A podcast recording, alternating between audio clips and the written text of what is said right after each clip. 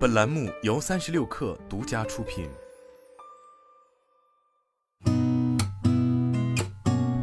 八点一刻，听互联网圈的新鲜事儿。今天是二零二三年六月二十七号，星期二，早上好，我是金盛。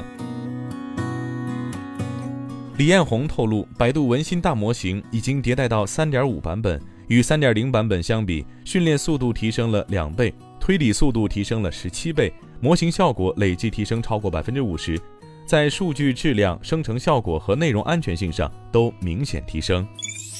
二零二三年度小微观察论坛上，网商银行联合央视频财经频道发布二零二三年小微经济八大新亮点：夜间消费、县域直播、微型出海企业。科创小微、轻旅行、银发经济、宠物经济、难言经济成为小微企业经营增长的八个亮点趋势。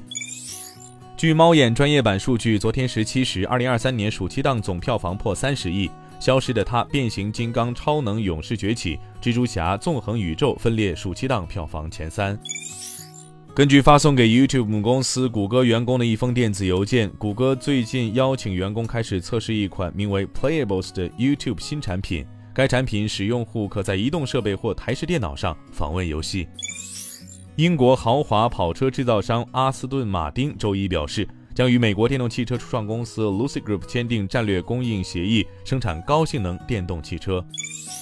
据报道，Meta 计划在七月中旬推出一个全新的大型社交平台。该项目目前在 Meta 内部代号为 Project 九二，正式名称或为 Threads。德国公共部门工会于星期一呼吁，在东部城市莱比锡的亚马逊仓库立即开始为期四十八小时的罢工。亚马逊职员要求与公司达成一项集体劳动协议，其中包括在未来十二个月中每小时增加二点五欧元工资。他们还要求实习生增加二百五十欧元的工资。今天咱们就先聊到这儿，我是金盛八点一刻，咱们明天见。